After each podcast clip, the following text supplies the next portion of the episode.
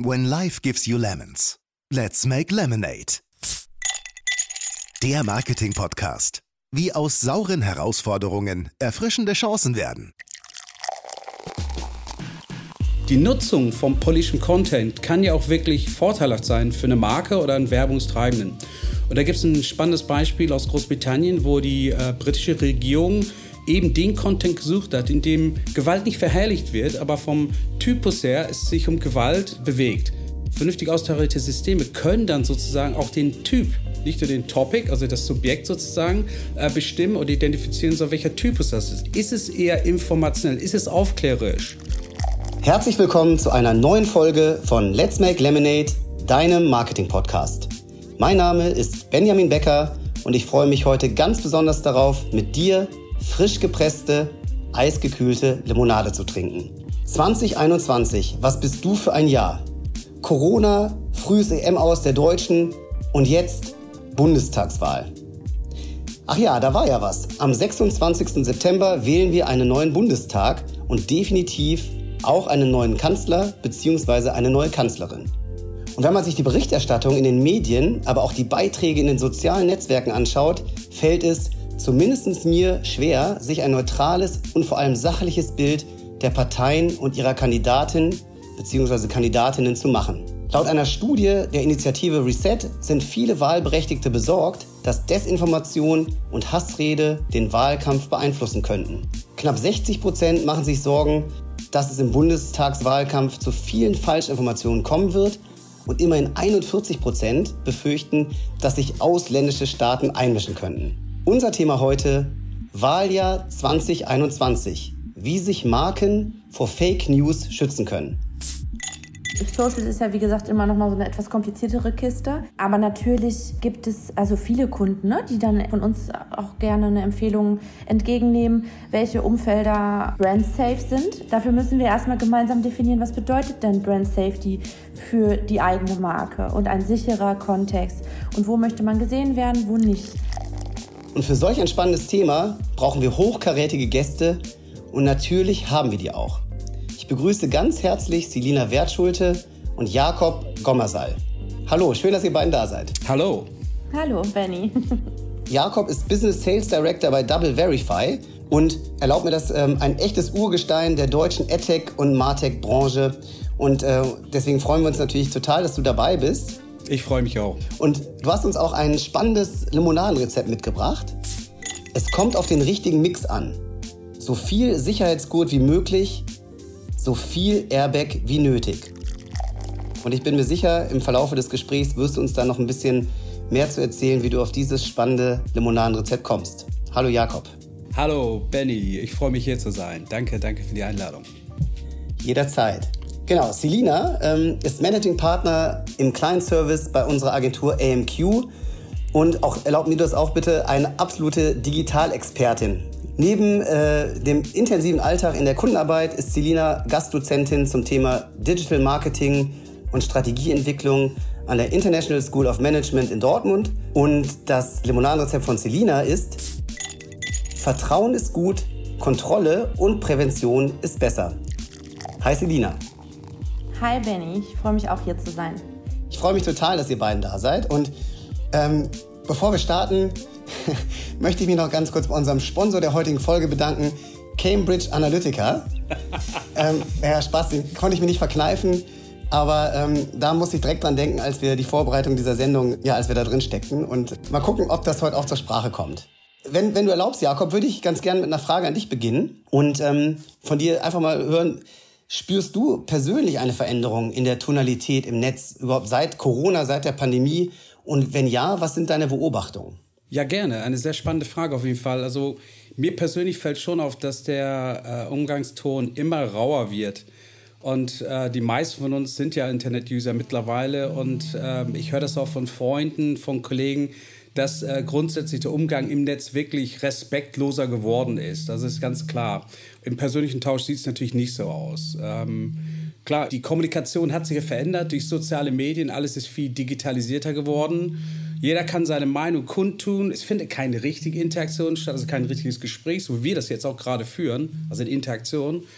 Und äh, ich ganz, das Ganze wird beflügelt dann nochmal durch eine gewisse Anonymität, die äh, für, eine, für ein hohes Maß an Respektlosigkeit sozusagen begründet. Spannende Beobachtung. Und da interessiert mich natürlich, äh, Selina, teilst du diese Beobachtungen und was spürst du für eine Warnung bei dir selber, aber auch bei deinen Kunden, wenn du, sich, wenn du dich mit denen unterhältst? Ja, also jetzt gerade ähm, äh, zu Beginn der äh, Corona-Pandemie, was jetzt auch schon wieder einige, viele Monate hinter uns liegt, war natürlich vor allen Dingen mit der äh, Unsicherheit der Kunden, äh, ne, mit der wir irgendwie äh, umgehen mussten. Ob wir es überhaupt thematisieren, ob wir uns ganz bewusst davon abgrenzen. Und äh, da war natürlich auch das Thema, ob wir auch Werbung im zum Beispiel Corona-Kontext zeigen möchten. Ne? Und auch mit den Diskussionen, die darum geführt werden, um die äh, Corona-Leugner und so weiter, ob man im Prinzip da sich in Verbindung äh, bringen möchte.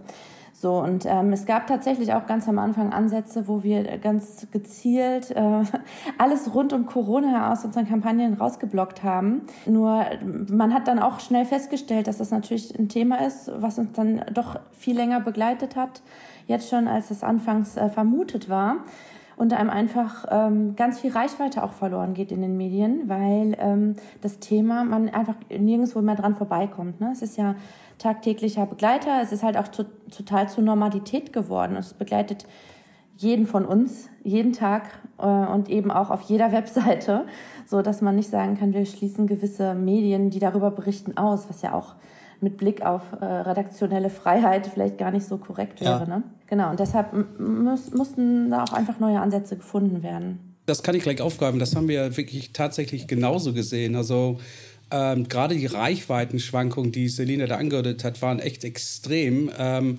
Anfang der Pandemie, wo wir gemerkt haben, das ist alles komplett zusammengebrochen und das ganze Ökosystem hat ja gelitten. Auf der einen Seite natürlich der Advertiser, der die Reichweite sucht, noch braucht, ist ganz klar. Und auch die Publisher, die wirklich darunter gelitten hatten, die hatten keine Möglichkeit mehr zu monetarisieren. Und das ist die Brücke sozusagen auch zu, zu Fake News und äh, dem Problem, weil wenn denen sozusagen die Einkommensquellen ähm, ausfallen, dann gibt es nur noch äh, letztendlich die sozialen Medien, wo sehr viel User-Generated Content, vielleicht auch Fake News wirklich im Nährboden findet. Und diese vertrauenswürdigen Medien gilt es ja sozusagen im Ökosystem auch mit zu schützen. Deswegen macht es auch durchaus Sinn, wirklich so äh, mit vertrauenswürdigen Medien zu arbeiten, denen die Monetarisierungsmöglichkeiten weiterhin äh, so zu erlauben.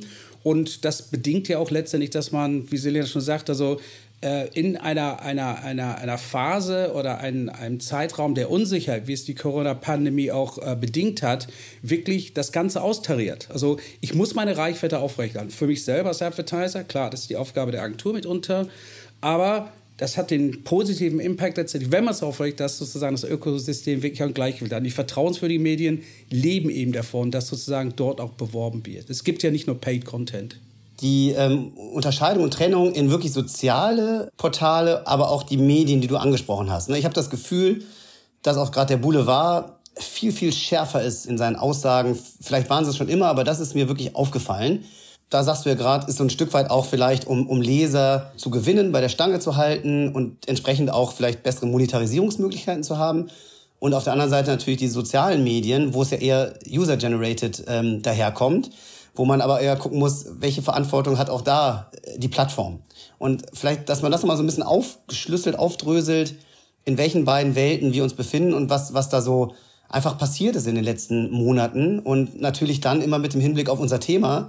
Was sehen wir da, was wirklich in einem seriösen Journalismus Meinung bildet, die wir gerade brauchen auch. Ja, also wir haben halt bei den sozialen Plattformen ja immer die Herausforderung, dass gerade diese amerikanischen Konzerne ähm, wenig Überwachung ihrer Inhalte zulassen. Ne? Die sind ja generell ein sehr geschlossenes Ökosystem, wo eben auch Verification-Anbieter, wie Double Verify ja auch einer ist, Möglichkeit haben, dort dann halt auch wirklich ähm, ja, Kontextinhalte rauszufiltern und entsprechend Kampagnen dahingehend zu überprüfen.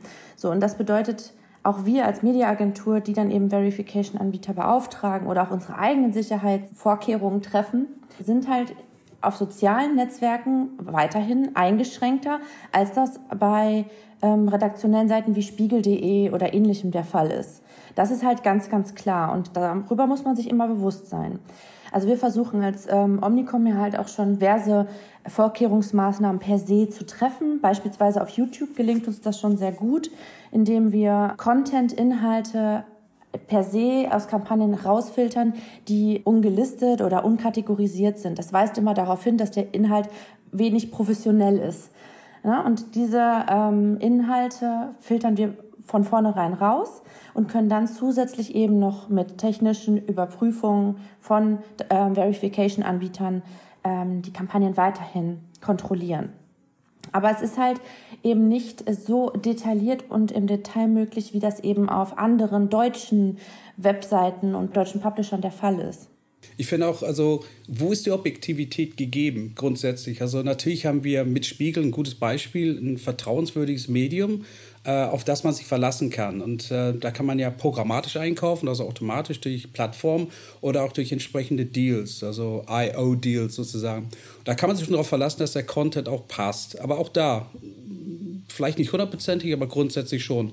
Auf der anderen Seite fehlt natürlich in den Social Medien komplett eine Anwendung von Qualität oder Objektivität. Und ähm, ist ja auch ganz klar, das meiste ist ja User-Generated Content. Das ist ja unkontrollierbar. Da gibt es ja keinen Kurator, da gibt es keine Redaktion.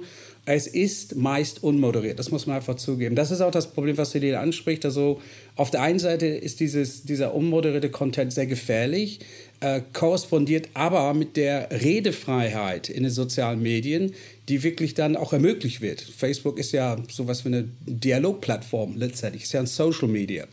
Und da ist die Frage, okay, wer kann das kurieren? Wer kann das äh, redirigieren als solches? Also auf der einen Seite die vertrauenswürdigen machen es von sich aus, die haben Qualitätsanspruch.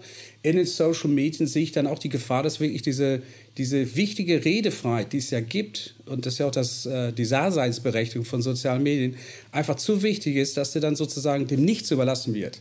Und das ist ja die Lücke, die wir dann technologisch schließen, die die Medienagenturen sozusagen für die Advertiser dann umsetzen, wie Samila es gerade beschrieben hat. Und wir können es auch nicht, da gibt es ja einige Beispiele, können es auch nicht äh, den Managern, weil das ja eigentlich Technokraten sind, der Social-Plattformen überlassen.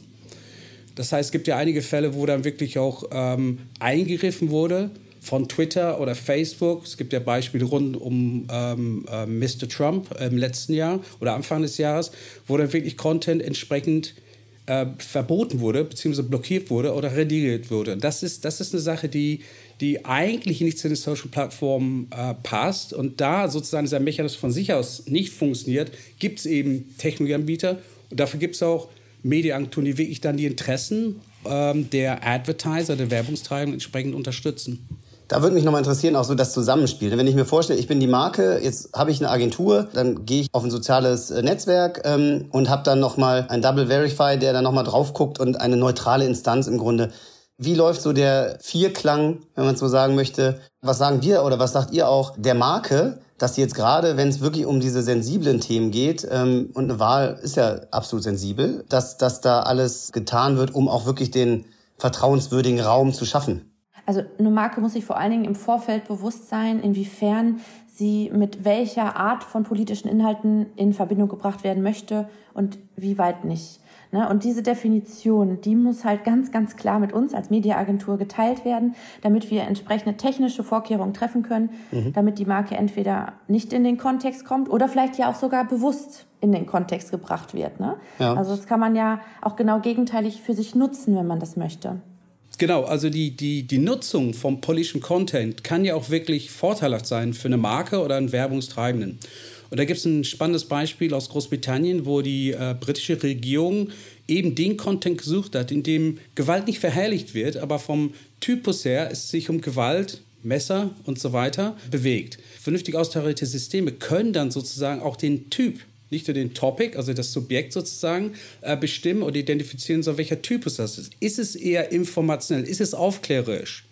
Im Vergleich zu etwas, das dann vielleicht durch User-Generated Content getrieben ist, vielleicht wo Messerstechereien irgendwie äh, angepriesen werden, gefeiert werden. Und eben das ist, das ist die Möglichkeit, die es auch gibt durch Technologien, natürlich im Einklang, wenn wir nochmal zu Benjamins Vierklang kommen letztendlich, mit der Agentur, die das sozusagen dann vom Willensbildungsprozess mit, der Agentur, äh, mit, der, mit dem Advertiser bespricht, um eben das entsprechend umzusetzen, um eben diese Reichweite zu erreichen, auf, aufrechtzuerhalten. Und ich meine, grundsätzlich geht es ja um Kampagnenziele.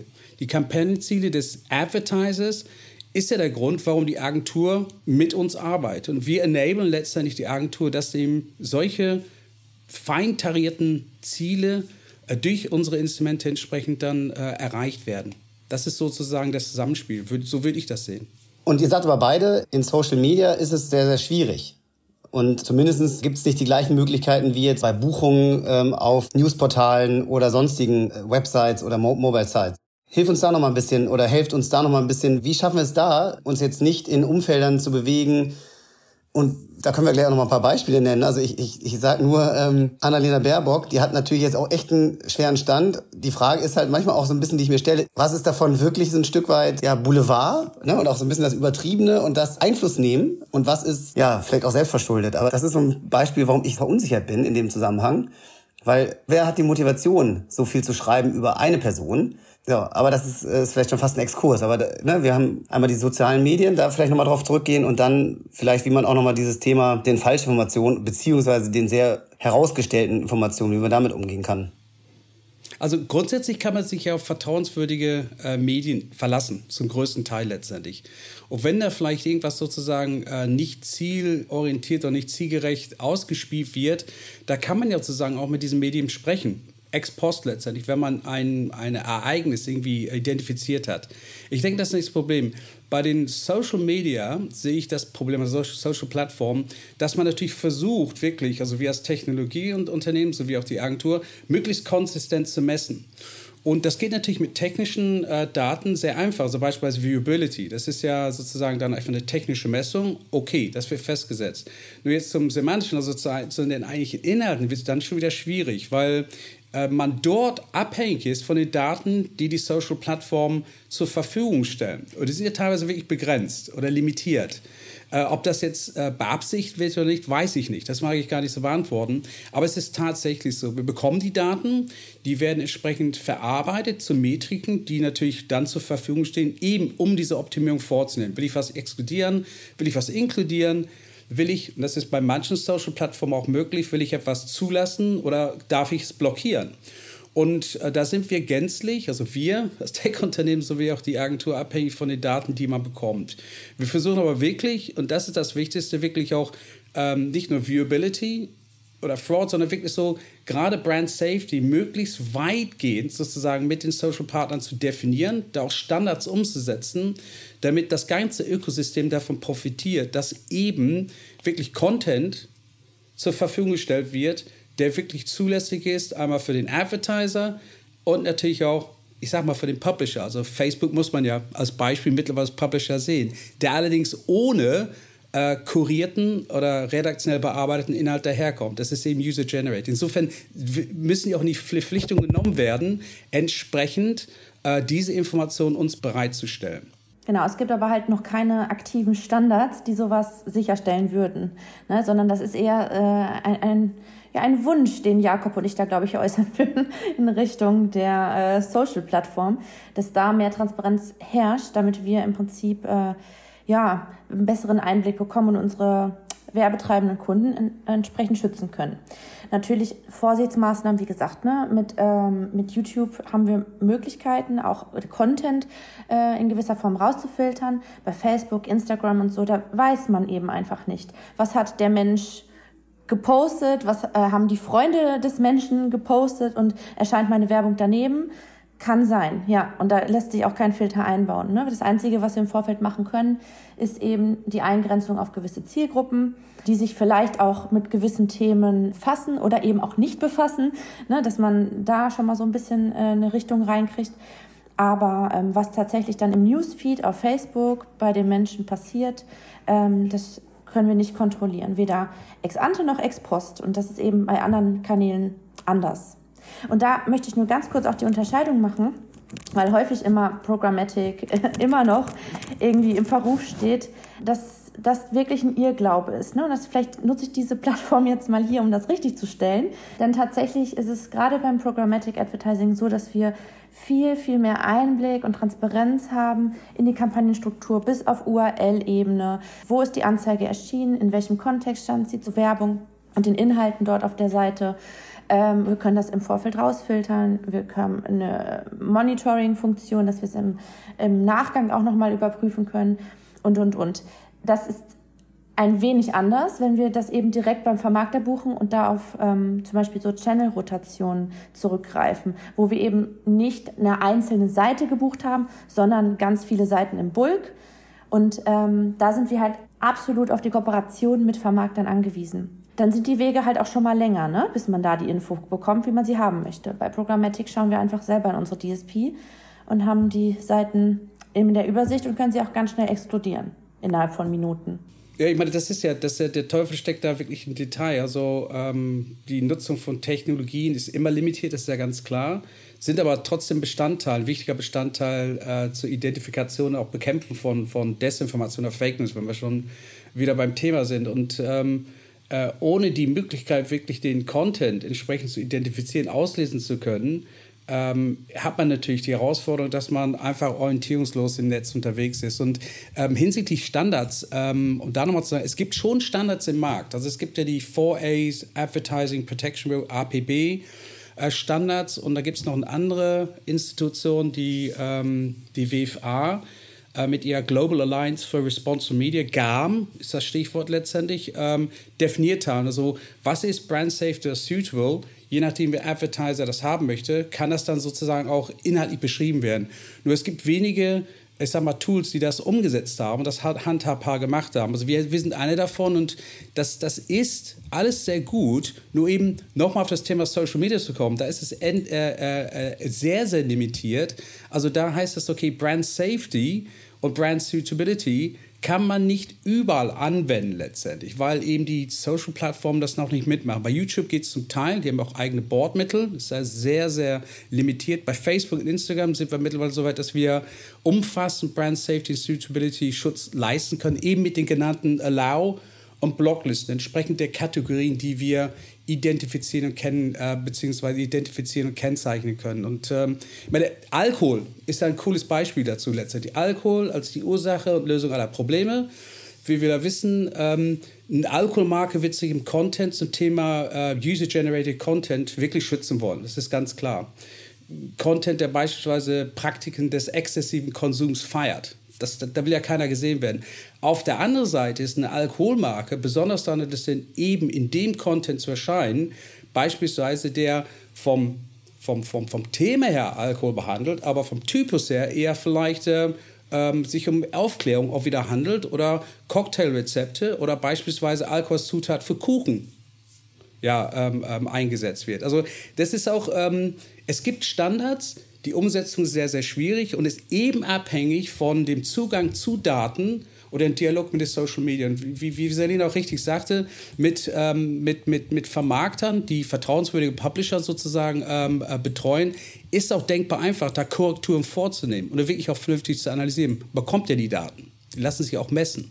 Aber eben da, wo nicht gemessen werden kann, stehen die, stehen die Daten eben nicht zur Verfügung, um zu klassifizieren und auch wirklich ex post zu sagen, das war gut, das war nicht gut. Wir müssen es optimieren. Das ist die Schwierigkeit. Ich denke, mittelfristig werden sich die Social Plattformen, die werden ja immer wichtiger, immer mehr Richtung Öffnung bewegen müssen. Sonst verlieren sie auch irgendwann mal ihre Daseinsberechtigung. Es gibt ja auch schon Diskussionen um die Zerschlagung beispielsweise von Alphabet äh, und auch die Kontrolle ähm, durch andere ähm, Institutionen in Amerika von anderen Social Plattformen.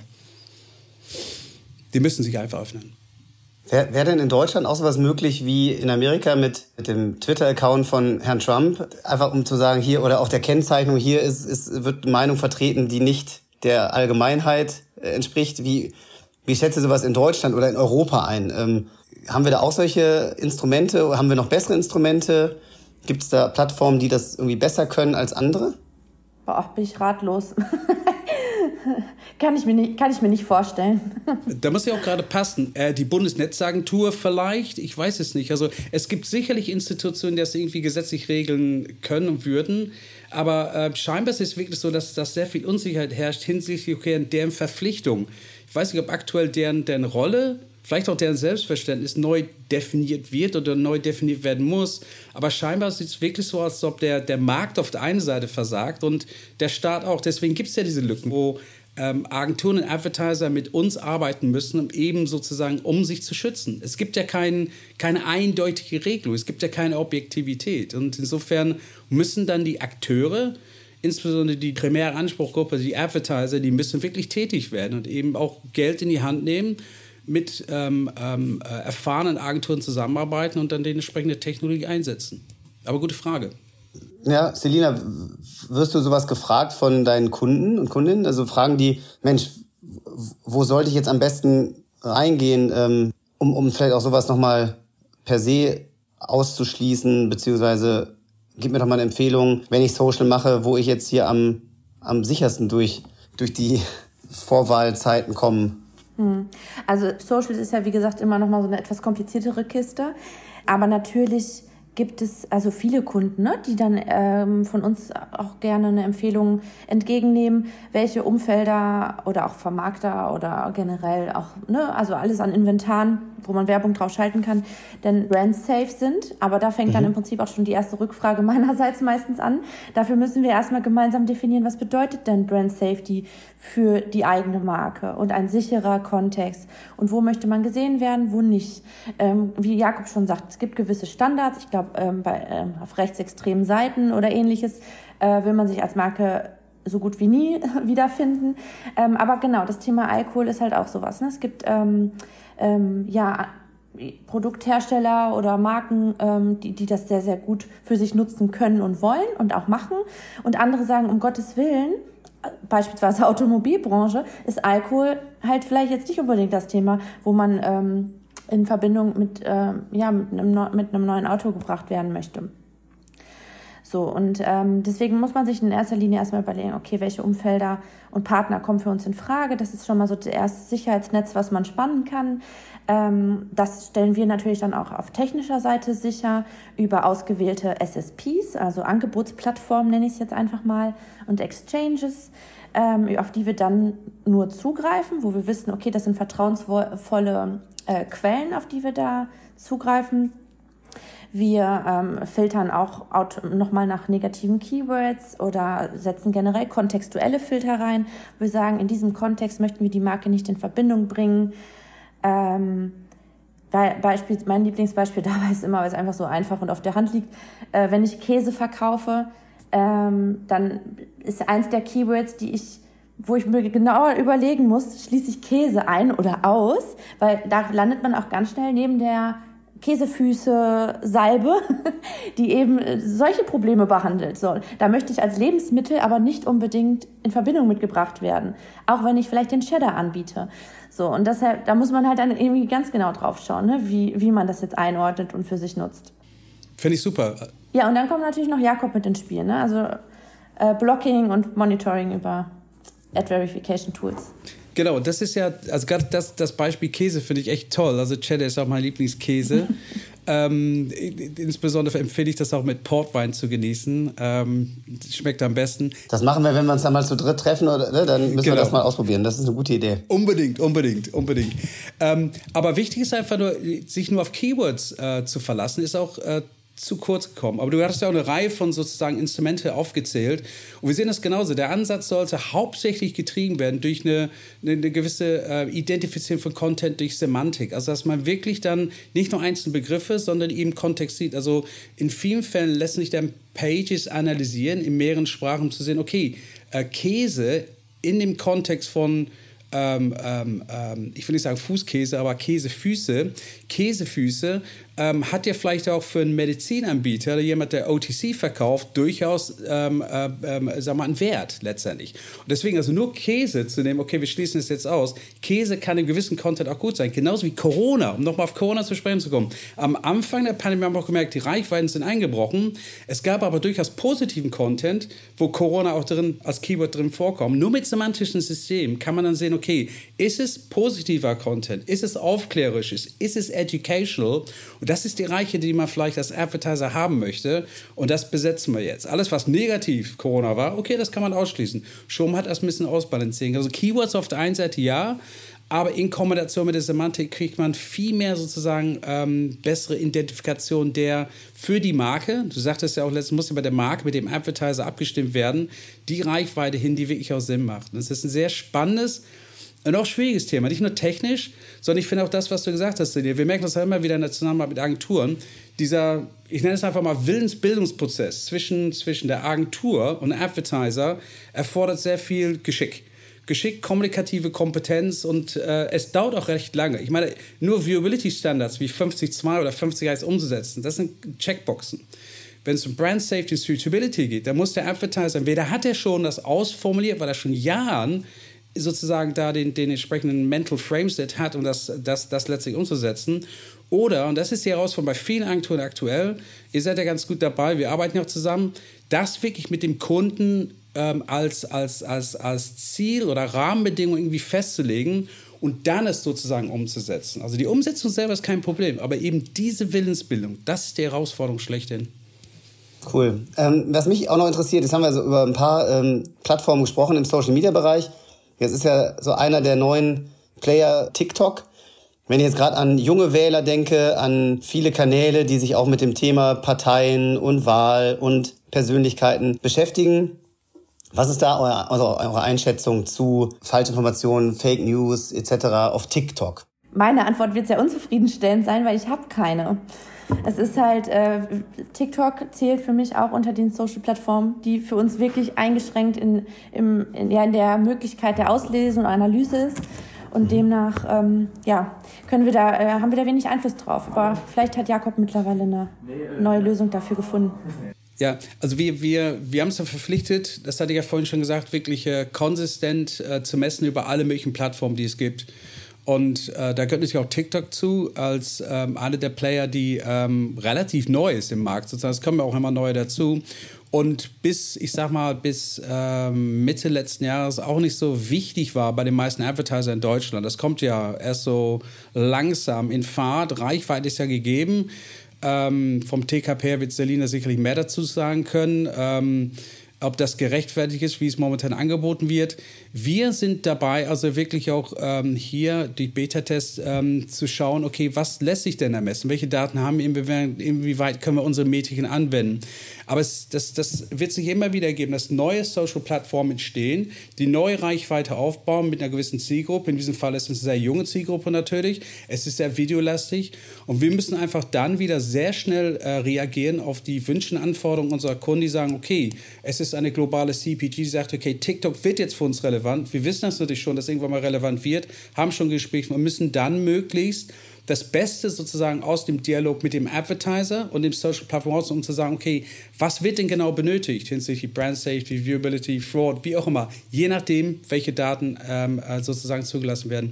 Das sind die Hausaufgaben, die wir regelmäßig machen. Und wie schon gesagt, wenn wir sagen, ganzheitlich, so weit wie möglich, also die Coverage wirklich zu maximieren, dann müssen wir da wirklich auf dem Ball bleiben. Das ist unser Job. Da gibt es ein Business Development Team, und äh, die haben einen sehr schweren Job. Also sie müssen sozusagen die Zukunft vorhersagen. Was ist wirklich relevant für den Advertiser? Deswegen ist der Dialog mit, mit Mediaagenturen auch so wichtig, weil von denen kriegen wir das Feedback. Jetzt wird es interessant, der Kunde möchte, wir brauchen mehr Reichweite. Hier ist was, was wirklich zum vernünftigen TKP und richtige Reichweite bietet. Was könnt ihr da machen? Und diesen Feedback nehmen wir, geben es an die Kollegen und versuchen das immer wieder äh, in Innovationen und Produkte umzuwandeln.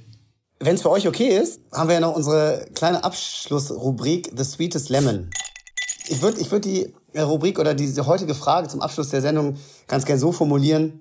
Was ist für euch die wichtigste Botschaft an Konsumenten, aber vor allem natürlich an Werbetreibende, um sich äh, vor Falschinformationen ähm, zu schützen? Also ganz kurz um, was ist eure Sweetest Lemon für den digitalen heißen Herbst 2021? Würde ich vorschlagen, Selina, magst du anfangen? Alles in allem ne, müssen wir einfach nochmal festhalten. Und das ist eher ein Wunsch und eine Bitte, die ich auch gerne an Richtung unserer Kunden richte, ähm, sich wirklich darüber bewusst zu sein, was ist für mich denn falsch und was ist richtig und was ist ein guter Kontext und was ist ein schlechter Kontext und in welchem äh, Umfeld möchte ich meine Marke sehen und wo geht es gar nicht und wo kommt es gar nicht in Frage. So, und das muss jede Marke und jeder Werbetreibende für sich klar haben. Und das kann man natürlich auch in Gesprächen und Diskussionen gemeinsam rausfinden. Aber es braucht eine konkrete Vorabdefinition, damit wir dann die verschiedenen Sicherheitsnetze spannen können.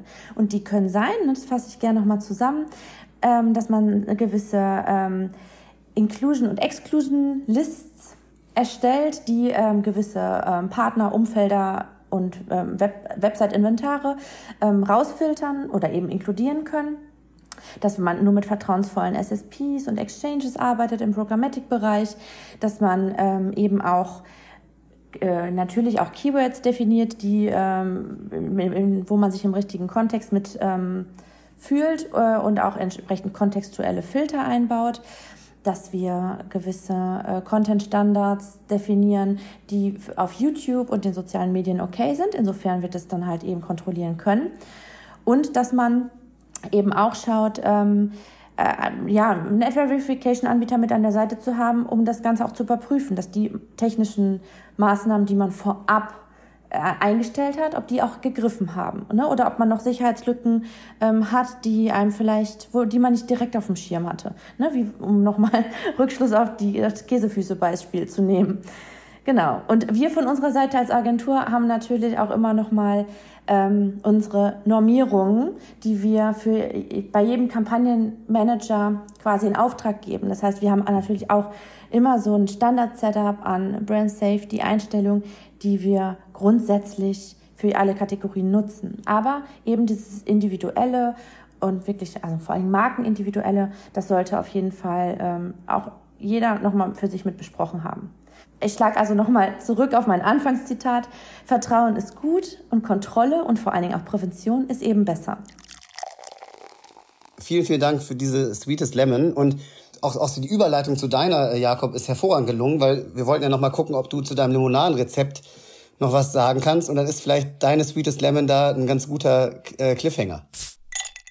Absolut, also das war super zusammengefasst und ähm, das ist für mich wirklich ein Cliffhanger, eine Brücke sozusagen zu dem, was ich wirklich nach wie vor manifestieren möchte im Markt grundsätzlich. Ich bin ja ein Urgestein und äh, damit auch gewissermaßen Trailblazer. Also ergänzend kann man zu dem, was Selina ausgeführt hat, äh, Agenturen und Advertiser empfehlen, eben ganzheitlich diese Wertevorstellung umzusetzen. Das heißt tatsächlich, also ganzheitlich heißt dann wirklich so alle Optionen, die genannt wurden oder die wir heute diskutiert haben, einmal das Sicherheitsgurt, so vor dem Einkauf digitale Medien anzuwenden, das sowohl bei den vertrauenswürdigen Publishern als auch bei den genannten programmatisch, ähm, beim programmatischen Einkauf, um eben nicht in die falschen Medien und Umfeldern äh, zu investieren, weil es ist einfach verschwendetes Geld.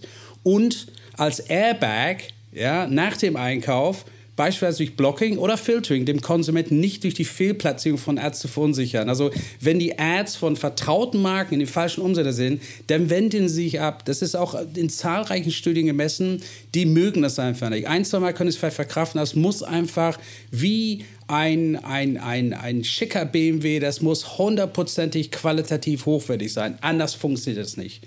Und das meine ich eben mit so viel Sicherheitsgut wie möglich und so viel Airbag wie möglich. Konsumenten wiederum, dem muss man auch was empfehlen letztendlich. Also nicht alles zu glauben, ist ja ganz klar.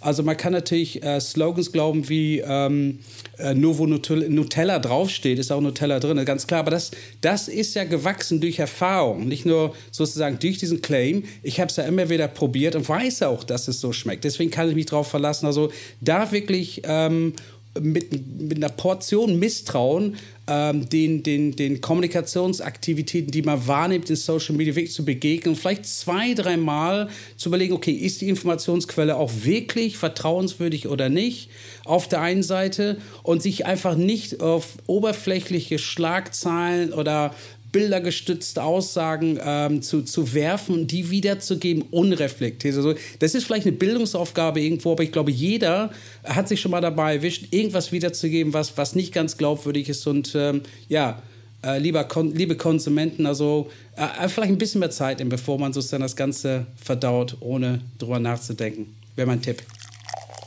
Sehr, sehr schön. Ähm, vielen Dank, Jakob. Ich habe hab kurz überlegt, ob ich bei dem Nutella-Beispiel, das passt ja auch so super zu dem, was du sagst. Ne? Erstmal Nutella als Brand, kann man ja erstmal sagen, da habe ich schon mal einen Sicherheitsgurt drum, ja, aber man muss genau hingucken, was da alles so drin ist und vielleicht sind da auch Sachen drin, äh, die sich auch im Laufe der Zeit äh, verändert haben, die, die vielleicht da nicht so nicht genau. so nett sind oder nicht so akzeptiert sind. Ja, ja, absolut. Also von daher äh, kann ich kann ich mir da sehr viel äh, drunter vorstellen. Vielen, vielen Dank. Ich glaube wirklich, das Thema ist äh, ein spannendes und wir haben es erstmal sehr gut ähm, angefasst. Und ich glaube, für den, Werbetreibenden sind die wesentlichen Botschaften gesagt. Ich, ich persönlich als Konsument auch von Medien ist, ist immer noch nach wie vor ein Fragezeichen, was passiert eigentlich mit dieser Meinungsmache. Also das ist, ist wirklich extrem, aber das ist nicht unser Thema. Von daher vielen, vielen Dank. Ich glaube, für alle war was dabei. Hat es euch dann auch Spaß gemacht? Ja, ich fand es ganz interessant, weil man das Ganze auch nicht vorhersehen konnte. Also wir hatten schon eine Linie, aber wie sich das entwickelt hat, fand ich schon äh, äh, cool, irgendwie witzig. Super. Ja. Selina? Ja, ich hatte auch Spaß. nee, hat mir äh, viel Freude gemacht mit euch.